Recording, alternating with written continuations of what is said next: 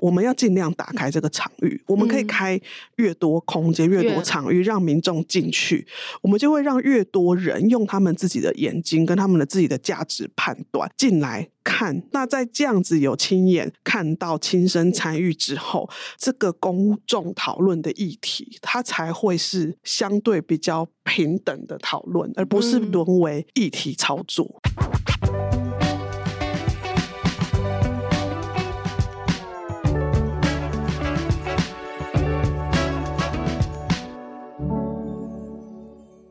在设计里看生活，在生活里找设计。Hello，各位设计关键字的听众朋友们，大家好，我是艺兴，欢迎大家收听策展新鲜事单元。在节目开始之前，邀请大家，如果你喜欢我们的节目，或对节目有任何期待或建议，都欢迎留言让我们知道，并留下五星好评。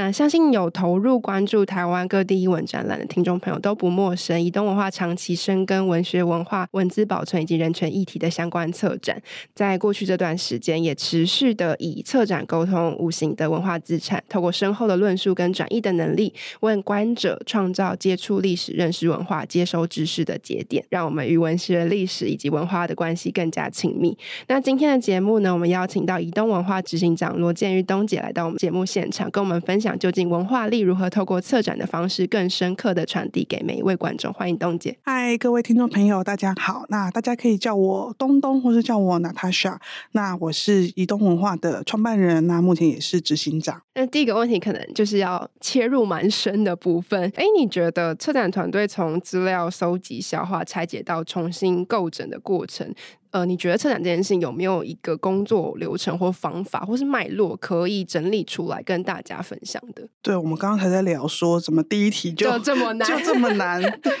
对我来说，我其实觉得策展它不见得有一个，当然我我讲的是以我的经历出发点来说，嗯、那移动文化是一个比较是以企划。背景为出发的团队，对，所以对我来说，我觉得他比较没有所谓的制式的工作流程这件事情，嗯、但的确可以透过很多的方法来去培养，对，或是来让我们在面对每一个策展案的时候，相对他在工作上面或是所谓的工作流程上面是可以比较顺利的，的的确是有这样的方法。嗯、那可是就像我觉得超人家有说，最好的管理就是一个。没有管理、无为而治的方式，嗯、但我觉得其实面对展览的每一次的介入，或是每一次的嗯，我们的操作方式，我觉得它其实也会随着你的合作团队，或是随着你的议题，甚至是因为这个展览的规模不同，所以它会需要很多不同的方法，或是不同的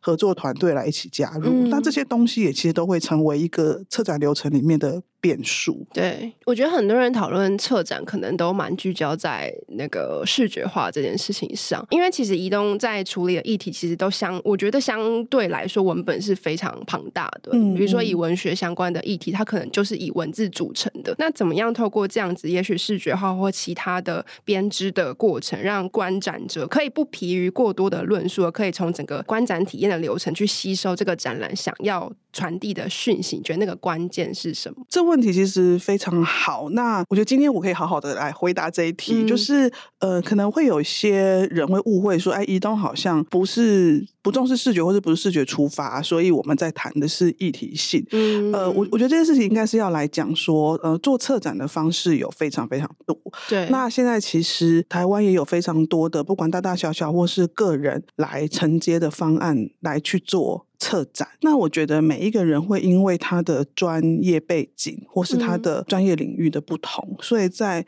操作策展案的时候会有呈现比重上面的差异。我们比较在意的应该是说，因为毕竟我自己的背景不是设计背景，不管是说空间的背景或是视觉背景，我们比较是企划为主，嗯嗯。嗯、所以过去这十年来，我们其实一直试着要做的一件事情是，当我们意识到自己的专业能量可能是在企划多过于视觉的这样一个团队里面，我们面对不同的策展案，我们可以做到一个怎么样不同的高度？那我觉得台湾其实需要的是有不同视角跟不同做法的策展团队，嗯、也才能够让大家现在每天或是哎常常可以接收到很多不一样的。展览资讯因此变得很有趣，对，或者是成为一种可能是良性的模仿，或是良性的学习。嗯，所以我们所在意的这个视觉表现，它就会跟气化这件事情更扣合。对，那以我们公司内部工作的状况为例，就是我们拿到一个案子的时候，我们其实是会让气化部跟设计部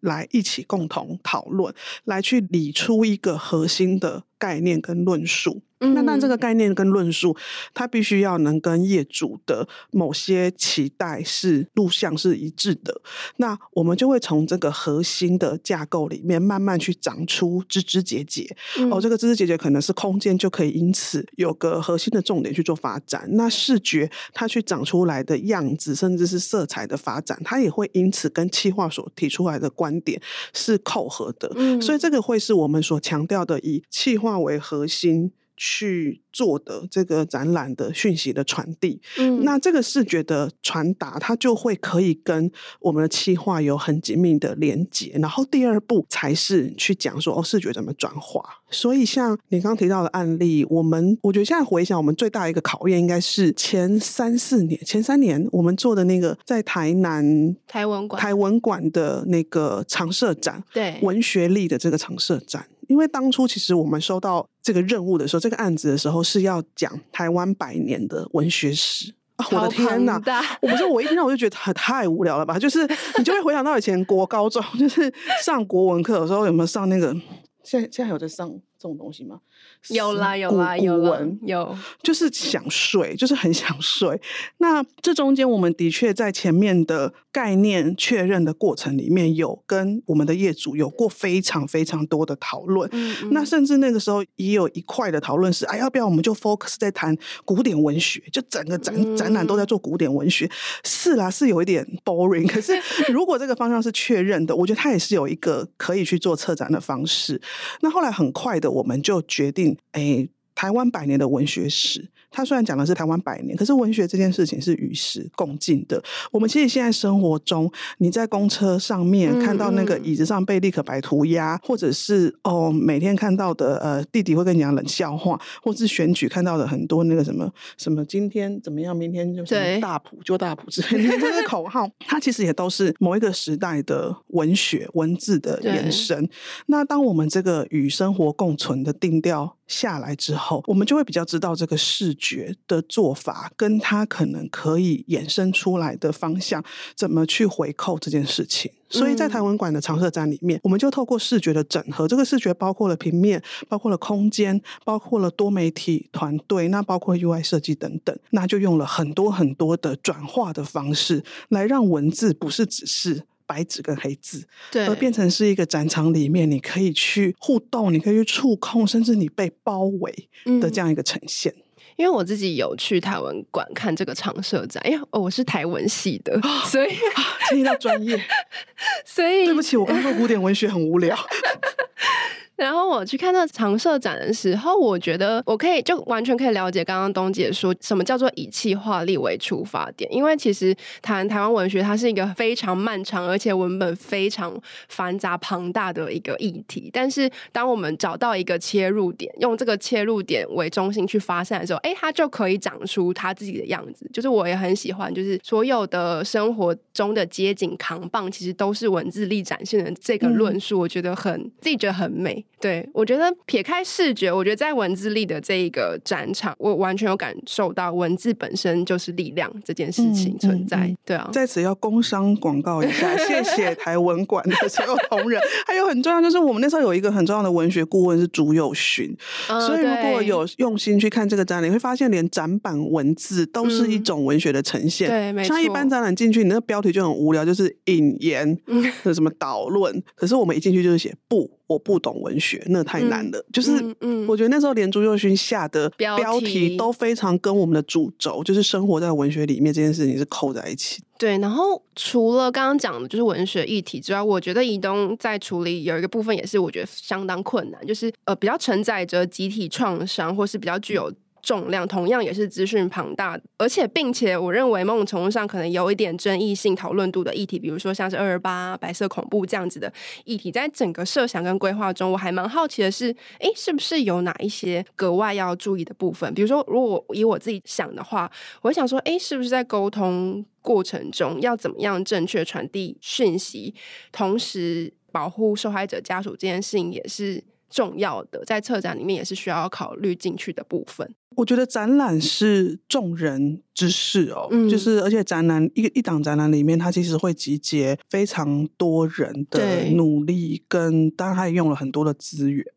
所以我很常会碰到可能对于投入这一行有兴趣的伙伴，或者是有时候出去演讲会被问说，哎，我们怎么样可以踏入策展这一行？嗯。嗯我觉得第一个是你对展览这件事情，你本身是不是有爱的？因为你当然做一份工作，怀抱当然相当部分的热情，嗯，那你就会更理解自己当下的。Suffer，或是有这种工作会 suffer，、嗯、或是或是忙碌，或是哎有些被要求的地方是为了什么而在努力，那这个这个东西就会成为你信仰的价值。我觉得展览本身它是有力量的，那只是这个力量它没有办法只是透过比如说所谓的策展或是设计去完成。嗯、那尤其我们做的很多展览是属于博物馆型的展览，它里面其实有很大量的内容知识量在。当然跟博物馆做展览的共识。的好处是，他们多数会有一个所谓的嗯内容研究组别，对对，那所以大部分我们拿到的。资料资讯就会是有一些依据而来的。那我们可能在一个基本的，有时候是基本架构，有时候是拿到厚厚的报告书。对，就是看我们现在是要以基本架构去做发展，还是把厚厚的报告书里面再去精简成一个展示的架构。嗯、对。但不管是精简或是要在增肉、增加、长大的这种工作方式，我觉得移动文化走了这么。多场展览的工作伙伴应该都知道，我们对于内容的正确性非常的要求，是很要求的。嗯、那我觉得对我自己来说，做展览就是呃要把个人说的比较小。嗯，那你要把你的展览的主题，或是你今天这个展览试图要沟通的议题放在第一位。那当你有这样子的。价值认知的时候，那你在处理很多事情的时候，你会试着用比较尊重或是比较互相理解的方式去理解这些内容。嗯、对，那有了第一步这种愿意敞开心胸的理解，他自然就可以开始有所谓的正确性的辩证，或是正确性的拿捏。嗯、对，那他就不会变成是好像只偏向某一方，某某一方。对，嗯、那。我觉得这个正确性这件事情，在现代要还要特别小心，就是很多东西不能只靠网络的资讯啊。嗯嗯对，那我们尽量在做展览的时候，都会试着去找到专业领域的老师啊、顾问啊来去做求证。那当然这也是一个磨练的过程，对。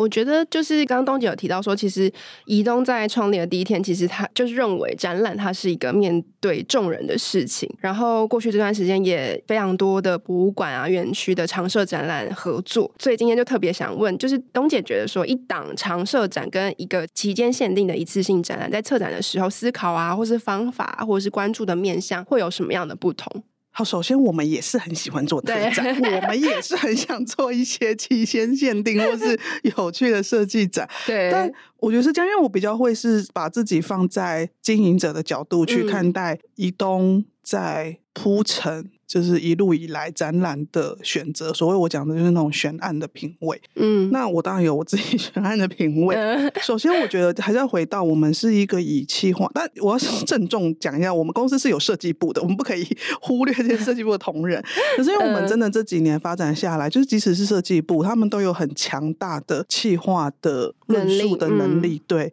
所以因为特展的。展期比较短嘛，嗯、就是可能短则几周，嗯、然后可能长则到三个月、六个月、八个月这样子。我就发现我们开始好像变得越来越渴求，可以在内容这件事情上投注更多。嗯，对，因为有时候特展比较短，所以相对它的筹备期程短，嗯，然后跟它可能预算、价金、资源可能相对都也比较少。对，那在那个时候，有时候我们对于一个展览议题想要深化的企图心是没有办法被满足的。当然，以一个公司经营角度来说，呃，展览可以跨足到去做常设展，这是等于跨入了另外一个里程碑。因为常设展，嗯、呃，除了它的前面的 co-work 的这个内容研究时间要比较长之外，所有常设展的所有的设计安排到你用的材质选择、施工方式，它都要去顾及常设展是一个需要长达八年、十年被保存的展览，嗯、所以你会有你会用更多更深的想法去处理。你要规划的这一切，那我觉得这个过程对于一个我们已经迈入十第十年，我们今年是第十年嘛，嗯，那以我们一个这样年纪，我们这样算是几十？我们这样算是中生代嘛？一直不愿意承认自己。OK，这一个中生代公司来说，我觉得公司的进步也是也是重要的啦。对，嗯、所以我们踏入长设展，其实是是有一些背后这样的思维在。就是延续刚刚讲的，策展是面对众人的事情。然后，其实东姐之前在蛮多的访谈里面有提到说，你觉得呃，博物馆的存在它不是一个与现实区隔的场域，它应该是敞开门欢迎所有人进来。然后，我觉得就是移动一直秉持这样的理念去去做蛮多很知名，不管是短期的策展或者是长设展，就想要进一步问一个更也有一点困难的问题，就是。当策展它已经形成当代的一种显学，很多人来问说：“哎，要怎么进入这个行业？”然后有很多不同的领域也希望透过策展来去去沟通议题，或是作为一个载体。那东姐你怎么看设计内容与核心精神三者之间的关系？三者就是紧密连接。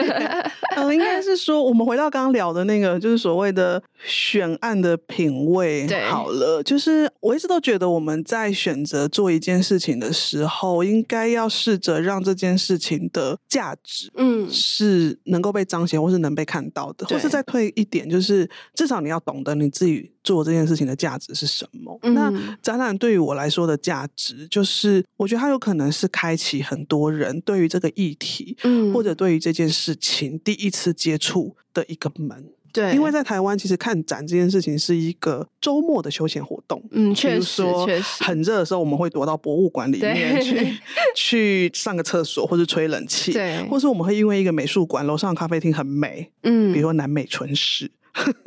就是、我超常，我之前超常去的。对，anyway，可是我觉得没有关系，它都是等于是开启我们接触到一个场域的机会。那今天如果移动文化手上是握有就是做展览这样的能量，嗯，那我们拥有这样的机会的时候，我希望我们做的事情是可以更面对大众的。的对，嗯、那这也是为什么我们会很喜欢做博物馆的展览。嗯，不是因为我们很喜欢被一直。被鸟摸这样子被挑剔，嗯、可是我觉得博物馆其实它是一个蛮能够打破身份地位、职业各种。对，因为博物馆台湾很多博物馆是收费很便宜，嗯、或者甚至是免费的，嗯，所以它会开启很多人对于知识、知识殿堂的第一个步骤，而且它不会过于 heavy，它不会像是你去学校上课。所以，当你决定你自己要面对的是大众的时候，你就会开始去思考，在每一次的企划里面，设计跟内容跟所谓的议题性，它的拿捏比重。对，嗯、那当然这三者是环环相扣的。就像移动文化，即使我们很强调我们是呃以策展力、议题性的策展为主，可是我们从来也没有偏颇说，哎，那我们就不需要设计，也不可能。嗯、对，因为我觉得设计啊、视觉啊、空间，它其实是会影响一个人走入这个。地方面对这个展览，第一时间的那种对感受，没错，对，那只是我们会比较强调的是，呃，设计不管是视觉或是空间，它如果背后是没有它的思考或是精神层面在的话，它就会很容易流于只是表面。这就是为什么有时候我们会去看一个展览，嗯、你会觉得还不如在家里滑脸书看照片比较精彩。我是觉得，我们自己如果是有能量跟有机会在做展览的话，我们自己就更应该要注意这三者之间的平衡。刚刚其实有提到，就是我们做博物馆的策展是希望每一个有机会，不管他是特别来的，或是他周末哎偶然觉得想要进来这个空间，他其实都可以某种程度上带走一点什么，或者是他其实可以呃完全的让不同背景啊、不同认同的人，同样都可以以理解这个议题。所以，呃，他可以做最大程度的沟通。那我还蛮好奇，想问事情，策展这件事情到底有没有观点？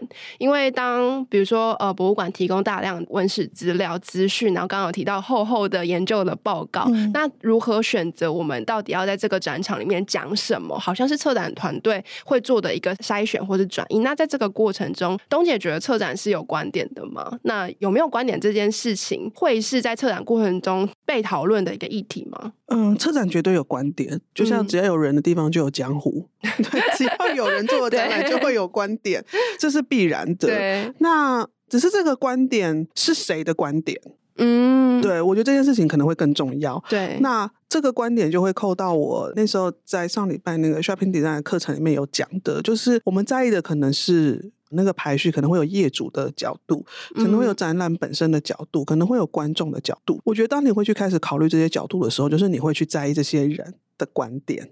举例来说，业主今天做这个展览，他是想要去 promote 他的品牌。嗯，还是他纯粹就是很有钱，他就要把钱花完，他就是只是要一个漂亮的展。那漂亮做的漂亮这件事情，也是一种观点的手法。确实，那以观众的面向来说好了，呃，这个展览要面对老人家在讲英法议题，嗯、还是我们的观众比较多是属于小孩？其实，在讲小孩是不正确，因为小孩不会自己走去看展览，是在讲亲子。嗯、但如果这展览的议题是面对亲子的话，那你就要呈现出就是足以打动亲子观点的，嗯、可能是手法，对，或是那个内容议题。所以，我觉得每一个展览绝对都有观点。嗯、那缺少观点的展览会让它变得很平。法呀，yeah, 就是或是没有重点，嗯，对。那当然，我觉得这不是一个不行的，可是它是一个 safe 的做法，嗯，可是会很可惜。那这的确也是我们有在偷偷练功的这件事情。就是有时候我做完展览，也会回顾去年看的展览，或是有时候我们走了一段路以后，哎，会回头看这几年我们做的东西跟别的团队相比起来，我就会发现其实还是会有不一样。嗯、对，那我们做的东西可能会有一些我们试图自己要偷偷放进去的观点，或是有。简单来说，我觉得移动做的展览的稍微情绪渲染力在某些地方会重一点。嗯、我们会刻意在整个展场里面，可能是中段二分之一或是后三分之一的时候，会让那整个议题的情绪性会强一点。嗯，对，那个情绪爆发那个点，所以这个展才会深刻。就是因为我在准备这个访纲的时候，我就想到我去年夏天的时候，我去那个我有去美国，然后我去了九一一的纪念博物馆，嗯、我在那里面整个大爆哭。哎，我觉得就算这件事情好像跟我没什么关系，可是我觉得那个共感的，不管是空间营造的状态，或是他文字所表达的情境，或是整个营造的氛围，嗯，就是你觉得那个。那个情绪，那个空间太太强了。其实你讲了一个很好的案例，就是我们在做展览的时候啊，我觉得有时候不能太贪心，就是你不能觉得我什么都要讲，然后你设定每个人进来就是会乖乖的看完五十分钟出去，不会的。所以我们现在一般在做展览的时候，我们就会问自己三个问题，应该是我们会设定三个观众角色，就是有些观众他就是只是进来。吹冷气或者上厕所，走一圈就出去了。嗯、可是，如果在他走进来吹冷气的那个动线里面，你只要有一件事情让他感受深刻，你就成功了。嗯，对。比如说，好像在英国的念书的时候，对，我们有去德国看那个犹太博物馆。啊，因为就是看不懂德文嘛，嗯、所以就是你知道，就进去就这样东张西望。可是我永远都记得，就是天哪，好沉重哦！就是那整个里面的气氛很沉重。然后你即使看不懂德文，可是你从它的展场的用色、空间的压迫，然后到你看到那些照片的张力，就是那个沉重感，我永远。都记得。那对我来说，其实很多展览，它的沟通对象会有它的专业的，比如说哦，像以台湾馆来说好了，可能会有真的是对文学的爱好者，或是本身是文学创作者，有这个有这样的人，有这样的角度。对。可是也会有很多是可能是意外走入的，或者是他本来不觉得他对这个议题有兴趣，可是说他今天一进入这个空间，他因此开启了某一些。共鸣，或是他因此对了什么事情特别有记忆点，嗯、那我觉得这个也就达到我们所谓展览的诉求。嗯，就如果说就是延续刚刚前面讲，展览是与大众沟通的媒介，那东姐怎么看？说一个策展完成之后，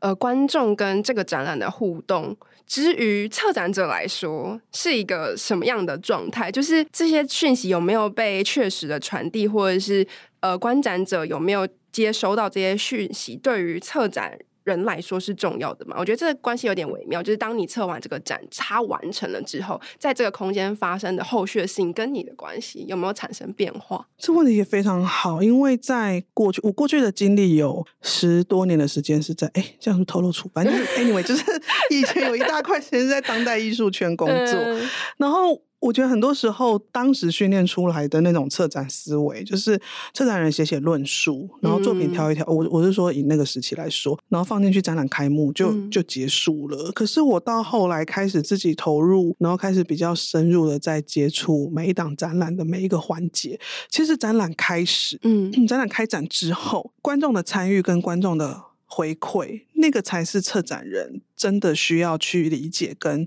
嗯，收集的，嗯，对，我自己有一个小方法，就是我会在我的每一档展览完成以后，我会去那个 IG 上面，嗯、就是设那个，这样很变态嘛？就是我会设那个 tag 吗？tag 对，所以只要有人去有 tag，你就看到 IG 哦，不是 Facebook，就是 IG，大家就是比较轻松嘛，就是拍照就上传，嗯、然后他们会 hashtag 什么的，对，然后我就会。那我做这件事情的原因是因为我们在每个展览里面，我不是说我会安排一些情绪、观展情绪的高低起伏，嗯嗯嗯、然后某些程度上，我也会在整个展览里面去试着想象说，可能哪几区是观众会特别。有兴趣的。哦，那可能这个多媒体我们当初做，我们觉得可能会中观众喜欢的，嗯嗯、哦，或是否那个来拍照，哎，拍照也很重要，拍照也是可以成成为我们展览的宣传之一。这个哪几个我们安排的点是观众会拍照的，对，那我就会在每次展览完之后，透过那个脸书去观察大家的。不是脸书啊，那个 IG 大家的那个发文，嗯、我就会去验证自己对于这些事情的安排是不是有确实发生，对，是不是确实发生，然后是不是正确的？嗯，那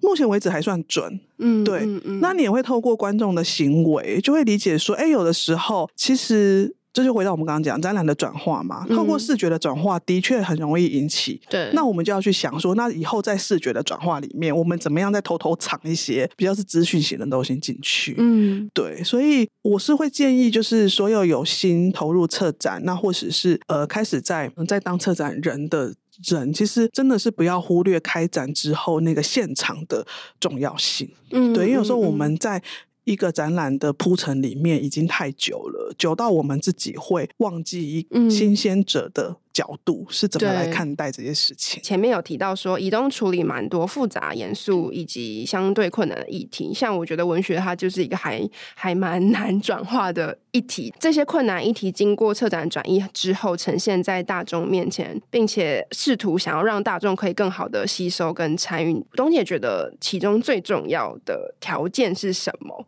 嗯，我们的确，我们悬案的品味很喜欢往难的地方走，所以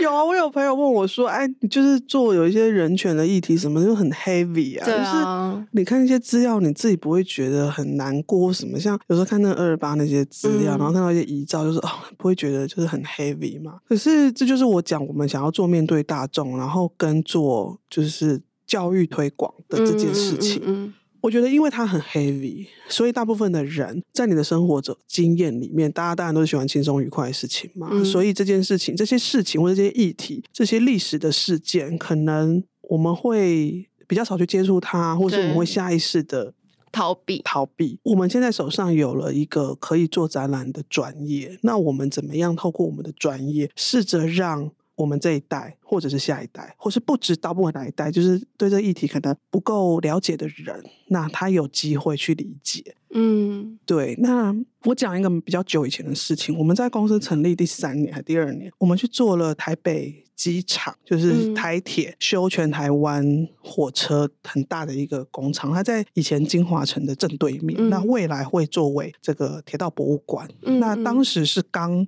从市定古迹。升格为那时候是正在这个过程，就是要升格为国定古迹的过程。那是一个充满争议的场域，因为台铁其实想要把它卖掉。变成商业用途，可是呃，从文化资产的角度来说，大家很希望那块地可以被保留下去。那个时候移动要去做这个展览，那就很多人跟我说：“哎，你要小心啊！你做这东西就现在争议争议性很大啊。然后，那你到底要哪一派啊？什么什么的，就是很多。那的确，现场也发生非常多的冲突事件。可是那个时候，我的初心是这样子，我觉得很多时候我们对一个议题的。批判，尤其是现在，很容易都是来自于网络或是片面的资讯。嗯、可是你根本就不知道事情的全貌。我很容易因为今天哪个名人说了什么东西怎么样，我就附和说对嘛，我就知道。可是你真的知道吗？嗯、你你并不是一个亲身参与者。然后每一个议题或是每一个争议的后面，它必定会有不同的角色跟观点。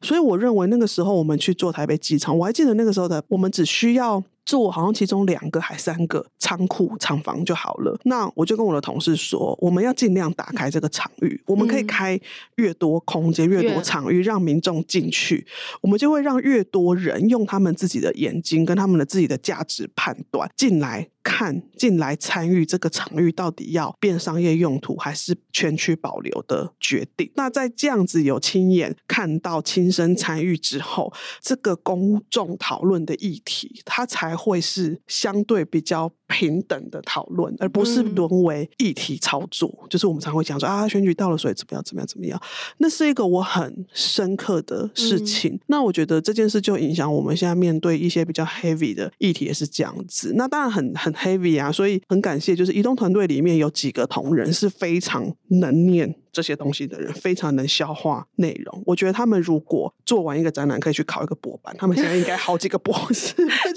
就是真的很厉害。对，他们对于内容议题的消化，嗯、那当然这个拿捏转到展示设计这件事情上，我觉得这个就是我们团队的功力，就是你的轻重拿捏。那我觉得现在这个社会有一个很好的地方是，你不需要把所有的的资讯都挤在现场，嗯，因为观众可以透过网络，观众可以通过比如有折页，或是有一些是 QR code 或是什么样的方式，或是搭。搭配语音导览，或是搭配像我们今天这样子去做一些广播啊，或是其他媒体上面的说明。嗯，所以资讯的取得的渠道越来越多。对，那我们就要回头来想，那有什么才是需要被放在现场？那用这个想法去想，你就能够开始有一个 range 去挑选这些资讯量。对，我刚刚突然就是延伸想到一个问题，因为最近去看蛮多展览，不管是大的展览、小的展览，就会发现说，哎，其实多媒体的应用变多了，互动装置变多了，然后有很多呃，就不讲是什么样的展览，就是可能我有时候感觉说，哎，这些互动装置好像有一点为了做而做，嗯、就是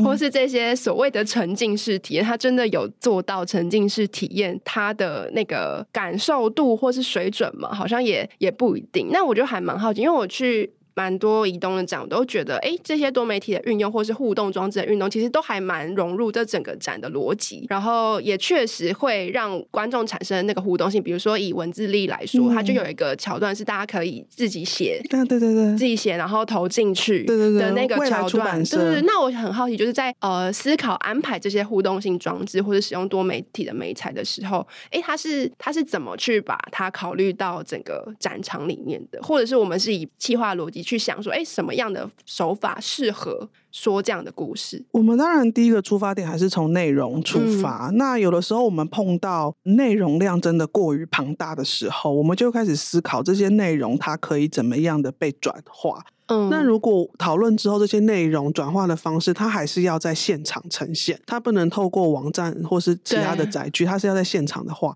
那我们就会开始来想这个现场的转化可以怎么做。嗯，那我觉得多媒体是时代的产物，它其实真的让做展览这件事情变得弹性很多、很多元、很大。这样，可是多媒体应该是要有办法来 fix。这个内容，它才不会变成为做而做，或是为动而动。嗯、对，那移动的编制里面，我们自己公司是没有多媒体部门的，没有。一方面是养不起，不是养不起，对不起大家，是我的能力不够。然后，当然，因为我觉得多媒体技术是与时俱进的，对对，所以与其自己公司养，不如我们就是可以一直跟外面的专业团队合作。合作那他们在技术上可以支援我们最新的技术。嗯、那更多时候，那个讨论是我们会告诉他说：“哎，我们这个展览里的主轴是什么？然后我们有哪些分区啊？在这一区里面，我们先用这个，比如说哦，我们最近要做那个，我们在准备台南城市台南市立历史博物馆的 展览。那里面有一个展览，就是在讲说。”哦，可能以前台南的老街道啊，干嘛干嘛干嘛？台史博吗？不是，是台史博是国立，然后这个是市立，嘿，是新的，请拭目以待。好，对，可是不敢乱压时辰，我就会被同事骂，不知道为什么会 那总之那里面，比如有一些古地图或什么的，那可能过去我们只能用平面，嗯，就是输出或者什么方式呈现，可是现在我们可能就可以去跟多媒体。讨论说，哎，我这地图这样很无聊，我想要呈现的是以前台南人他每天就是可能台南贵族吃吃饭会去哪些地方吃饭，吃完饭会去哪边做休闲娱乐，嗯，有哪些看电影的地方，它可能就可以变成一个互动游戏，对，你可以有角色扮演，或是它可以变成一个结合，你真的走出这个场馆，嗯，你可以实际走到街道上去印证说，哦，这是以前的老台南，可是我现在是新台南，我也一样有这些，嗯、对，就是我们会试着去用内容先自己去理出我们想要什么样的效果，然后回头去跟多媒体团队讨论，所以移动的确有很多我们我们会因为这个展览的需求、内容量或是呈现手法，会找不同的多媒体团队合作。嗯嗯嗯嗯。然后接下来的问题就是比较回到东姐个人，因为我觉得策展人他作为一个抽象议题的转译者，然后可以将展览的核心的。意念啊，议题诉诸相当多不同的表达方式，就像刚刚有刚刚所说的，也许是文字、视觉、空间，或是多媒体。对于东姐自己而言，你觉得一个令你留恋、共感、记忆犹新的展览，它需要具备哪些条件？这样子很难，这样子就是要妈妈说出她比较爱哪一个小孩。基本上，我觉得移东会完成的展览都是。有这样子的特质，对，都是我真的自己很满意的。嗯、对，因为我们会在过程里不断的反复的讨论跟折磨自己。嗯、对，像我今天其实早上刚去看一个准备要开展的展览，然后我一去也可以讲，回去就跟同事说把入口给我拆掉重做，就是有一些没有弄好的地方。就是我我觉得我们自己现在看待我们自己做的展览，会都把它当做是。很珍贵的作品，嗯嗯，就是我那天我同事在跟我聊这件事，他说：“你看哦，你一年假设是可以做，因为常设展筹备时间很长，对，一个常设展可能要花二到三年时间做，那一年可能只能做，就是加加减减，前面有一些一直延续到现在，一年做做二到三档展。他说，如果你再工作十年，你也只能再做二十档，你要不要珍惜一下这个机会？” 真的哎，对，然后但那数字偏少了，就是。但我要说的是，呃，我们对我们自己做的展览其实都蛮满意的。那我们的确也一直想要去达到说，让大家有共感跟记忆核心，嗯，这件事。嗯、那可是真的，如果我觉得要讲对于大家，就是那个触动。最强的，我觉得有可能是基隆潮艺术。嗯、对，那基隆潮艺术，它就比较不是我们刚刚在聊的博物馆型的展览，它比较是地方艺术季。那我们进去基隆四年，做了三档潮艺术，呃，但是我们就做到去年，就是今年。嗯会让呃其他团队有机会可以去做这样。对，那我觉得潮艺术对我来说很特别的是因为那个场域，那个场域就是在正滨渔港，它是靠着海的。嗯、那我们很快就跟基隆文化局抓出了那个艺术季的主轴。哎，是有很多彩色房子的那边。对对对对对对对对对。然后就是这是台湾少数可以面对大海的艺术季。嗯。那为了这件事情，为了这个承诺，就讲了要做到啊，所以我就去租了一艘远洋渔船，花了很多钱。有没有记忆深刻？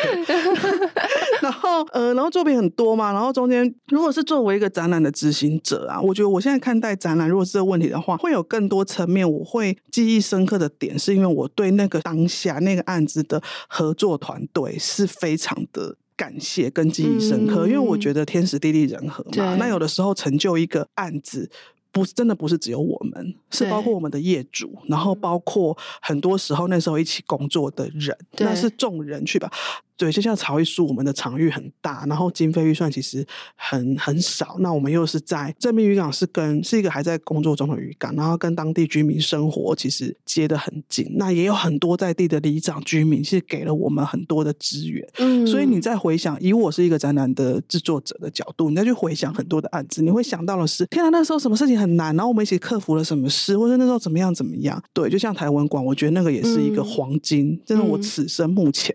遇到。的黄金阵容，我希望我今年可以再遇到别的 黄金阵容。对，但是是是是可遇不可求。对，然后然后真的啦，有时候展览的成就。其实会有很多的其他因素，嗯，一起促成，嗯、倒不是真的只靠我们，嗯，对。我觉得刚刚一直在谈说展览是众人之事，众人之，它好像不只是面对大众的那个众人，它同时对于策展团队来说，他要号召这么多不同领域的专家或是不同领域的工作者进来一起完成这件事情，它其实也是一个众人之事。我上次也是 Podcast 跟那个。偶然的大白老师聊，啊、大，白大白老，我就问大白说：“哎、欸，那老师你觉得就是策展最困难的事情是什么？”然后他想了很久，想一想，他就脱口而出说：“我觉得策展最难的事情是预算。”嗯，预算。那我真的要讲，为什么我刚刚讲到是草艺术，是因为草艺术这三年，我们好像没有任何一年，没有任何一次是被挑剔作品，是或是会被揪作品的什么奖，就是没有这种事情。那艺术家几乎是提案过了，艺术家现场，然后过了呢，就就做了，然后就开展。就是天哪，我觉得这个太顺利了。对，我现在这样回想，我觉得我相信，就是我们的长官们也帮我们承担很多的风险。那这个风险来自于，也许是他们对我们的信任。对，我觉得这件事情是很。珍贵的，嗯、对。嗯，刚刚东姐说，就是作为一个中生代的策展团队，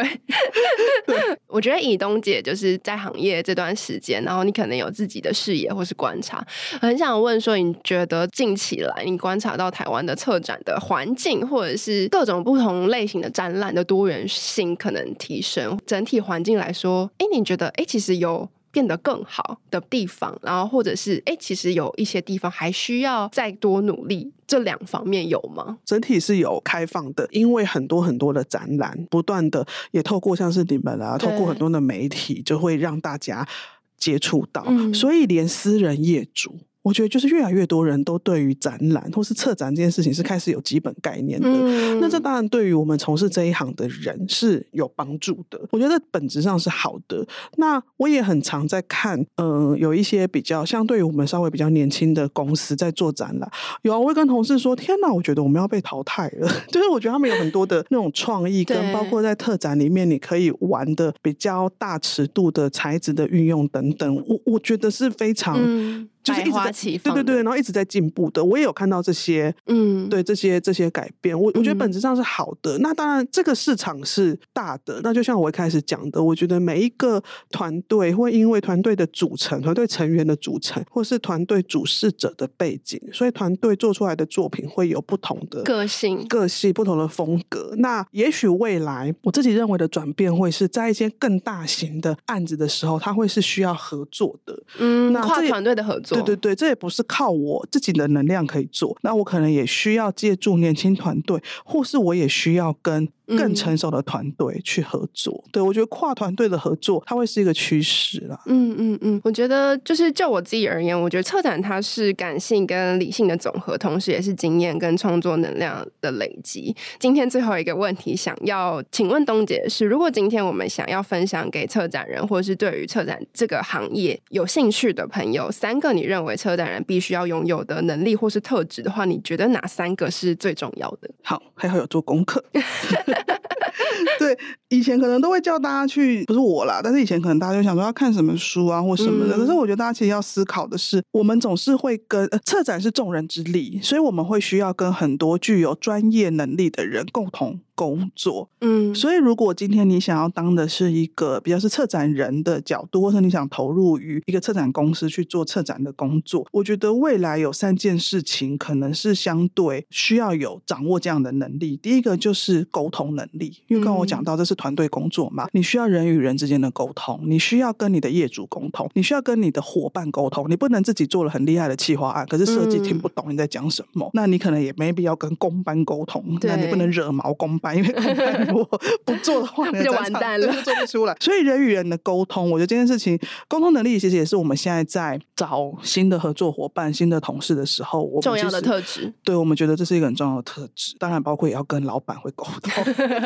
然后再来就是跨文化的整合。嗯，因为我刚刚讲到，我们可能会面对更多的议题，然后或者是更大的场域、更大的规格。对，那有的时候我们需要整合不同领域、不同的议题进来，所以你怎么样去整合这些事情？那其实沟通跟整合，我觉得它某些程度上是在讲同一种对对性质、同一种呃态度。嗯，那最后一件事情是，我觉得是宜东在今年，其实是昨天呢，四月十七，昨天是四月十七，我们四月十七成立满十周年。嗯，嗯，我觉得谢谢大家在这个 时间点来的邀请我们。我觉得刚好在这个时候，我特别觉得，如果再谈下一个十年，我会更就是以一个怎么讲经营者的角度，嗯，觉得什么事情是更重要？我觉得是创造价值的能力。嗯，对，就是我刚才一直有在讲的，就是大家可能回头要想想看，我们现在做的事情，它的价值是什么？嗯，那这个价值可能也不能只有我们自己知道。那我觉得下一个十年对我来说更重要的是，我渴望我们对于展览，我们所坚持或是我们所希望达到的这个价值，是可以被沟通之后传递给我们的业主，然后被跨文化整合之后可以传递给观众。对，我觉得我想要要让我的同事们跟移动做的事情是有被看到价值的，非常重要。我觉得非常期待移动的下一个十年，也期待台湾策展环境的下一个十年。那今天非常谢谢东姐来到我们的节目，分享她的经验。那今天节目就到这里，再次邀请大家，如果听众朋友喜欢我们的节目，欢迎大方的留言让我们知道，并且留下五星好评。那除此之外，我们也在节目下方留下小额赞助的抖内连接，非常欢迎大家留言抖内，你们的支持会是我们持续制作好的内容、好的节目最大的动力。那最后，欢迎大家持续锁定设计关键字的 Podcast，或到 SD 的脸书官网、IG 社群来追踪我们设计关键字。我们下次见，拜拜，拜拜。